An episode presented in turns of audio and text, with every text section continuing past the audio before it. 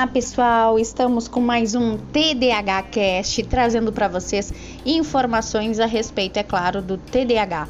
E hoje, gente, nós vamos falar sobre um assunto muito importante, que é a questão da rotina e ambiente de apoio da vida do familiar do TDAH. Gente, antes de mais nada, eu quero trazer para vocês uma informação muito importante, que, claro, obviamente, eu não posso deixar de trazer aqui, tá? Para você se tornar um apoiador então do nosso canal.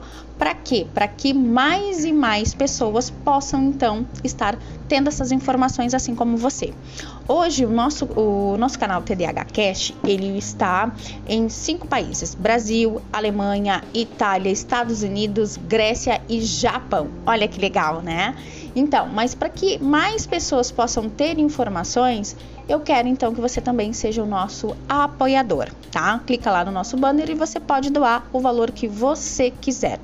Além disso, claro, você também pode e deve estar compartilhando esse link com mais pessoas, certo? Combinados? Feito isso, então, vamos falar um pouco sobre a questão de rotina uh, e ambiente de apoio na vida do familiar com TDAH. E aí, gente, deixa eu perguntar para vocês, vocês possuem uh, pessoas com TDAH em casa? Acredito que sim, né? Então, assim, então é importante que a gente tenha todo um apoio, toda uma rede de apoio, justamente para quê? Para que a gente possa trazer algumas questões de qualidade para essa criança, para esse adolescente, até mesmo por esse adulto. Claro que o transtorno de déficit de atenção e hiperatividade, ela não é um incondicionante, ou seja, ela não uh, desapropria a pessoa e ela não incapacita a pessoa. Porém, a gente precisa sim ter toda uma organização para evitar algumas frustrações, né?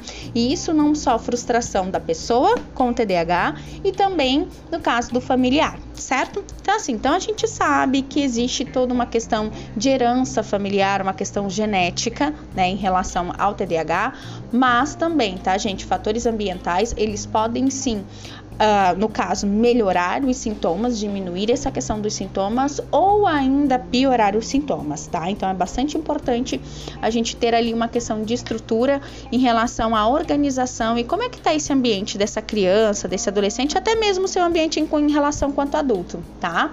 Então é bem importante a gente ter esses fatores aí bem alinhados justamente para quê? Para que a gente tenha melhores resultados, tá? Por quê?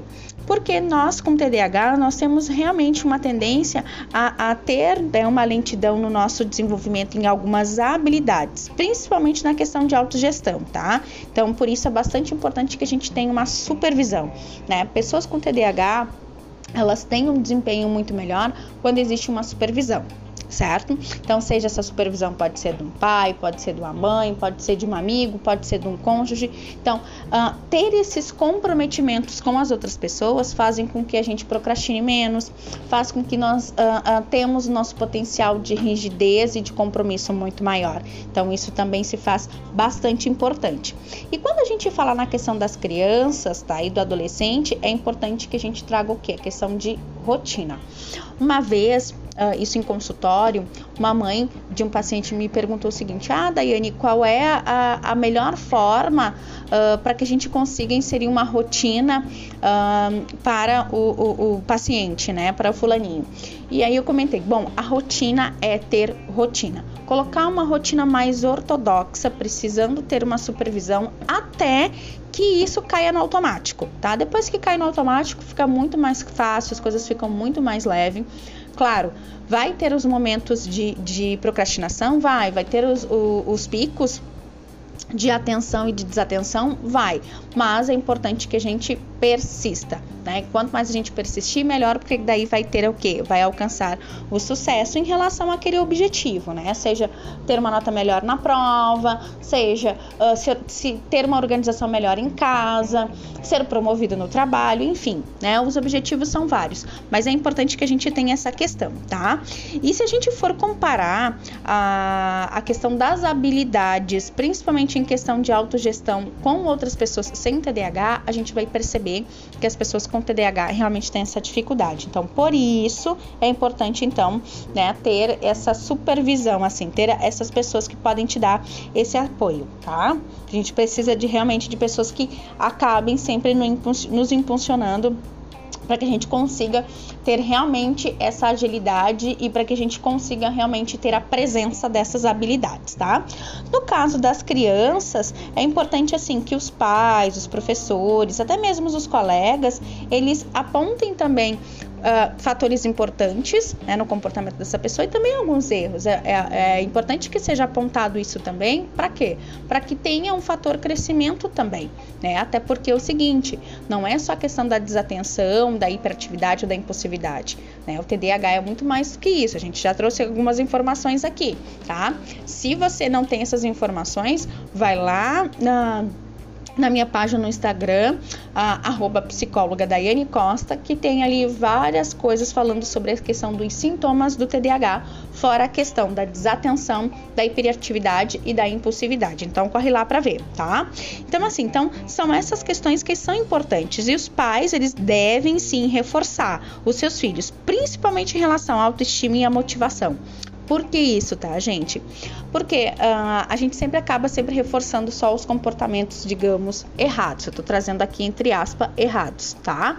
Ah, esqueceu isso, esqueceu aquilo. Poxa vida, fulaninho, tu só não esquece a cabeça porque tá grudada, né? Como assim de novo esqueceu? Esqueceu, né, de fazer a tarefa de casa, esqueceu a garrafinha de novo na escola. Tu emprestou um lápis e não sabe para quem.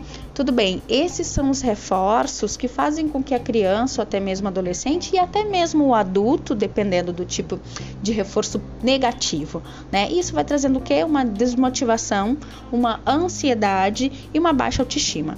Então, à medida que a gente também supervaloriza as coisas, tá? Que são relacionadas a fatores positivos de comportamento dessa pessoa, então isso também já vai trabalhando o quê? Vai trabalhando a questão da autoestima e desenvolvendo também. Uh, sintomas positivos em relação à sua cognição e aos seus sentimentos, tá? Bom, gente, tem muita coisa para trazer aqui a respeito de comportamento e rotina né, na base familiar da pessoa com TDAH. Eu quero fazer esse, esse tema mais um outro episódio para trazer para vocês mais informações, tá? Não esqueçam de clicar lá no banner e ser um apoiador desse canal e também não esqueçam de, claro, compartilhar para mais pessoas para que tenham acesso a essas informações, ok? Espero vocês então na nossa próxima quarta-feira no nosso TDAH Cast. Até lá!